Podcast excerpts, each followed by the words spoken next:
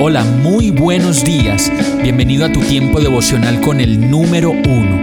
Qué alegría saludarte con la certeza de que Dios está obrando en tu vida su perfecta y buena voluntad, ya sea porque estás aprendiendo de un momento difícil o porque estás disfrutando de su amor a plenitud con paz y tranquilidad. Llegó la hora de tomar tu Biblia, pues de seguro Dios te va a hablar, te va a reconfortar y lo mejor de todo, te va a dar las respuestas que estabas buscando. ¿Qué esperas? Vamos, súbete de una vez en este pequeño pero eterno vuelo devocional con destino al cielo.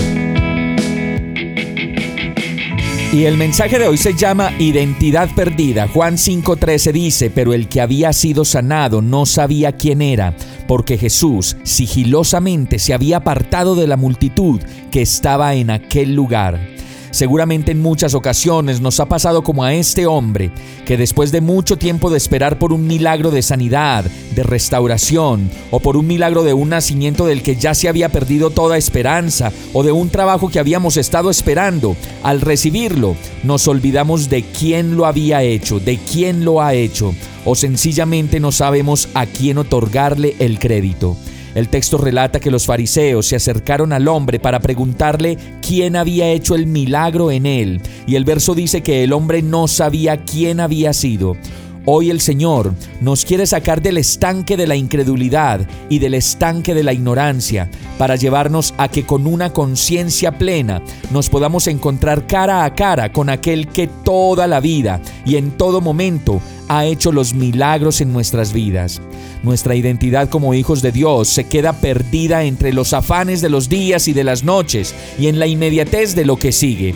Por eso debemos detenernos por un momento y solo hacer el listado de todo lo que ha hecho Dios en nuestras vidas y reconocer su nombre, reconocer su palabra, sus instrucciones y definitivamente decidir obedecer su palabra que nos trae vida y entendimiento para que con ello la próxima vez que te pregunten puedas decir con toda certeza, fue Jesús quien me sanó, quien me dio la libertad, quien me trajo salvación, porque antes era ciego, pero ahora puedo ver.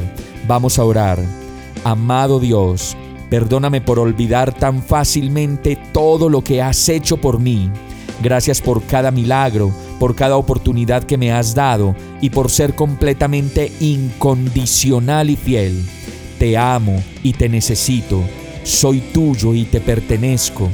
Quiero tenerte presente cada momento de mi vida y no dudar de confesar que solo tú lo has hecho todo en mí. Por eso oro a ti, agradecido y confiado, en el nombre de Jesús. Amén. Hemos llegado al final de este tiempo con el número uno no te detengas, sigue meditando durante todo tu día en Dios, descansa en Él, suelta los remos y déjate llevar por el viento suave y apacible de su Santo Espíritu.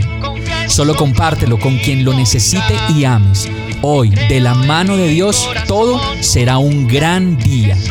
Para más información visita nuestra página www.iglesiabierta.com o llámanos al 313-334-0116. Oramos y rogamos para que cada día te enamores más de Dios y para que no pares de pasar todo tu tiempo con el número uno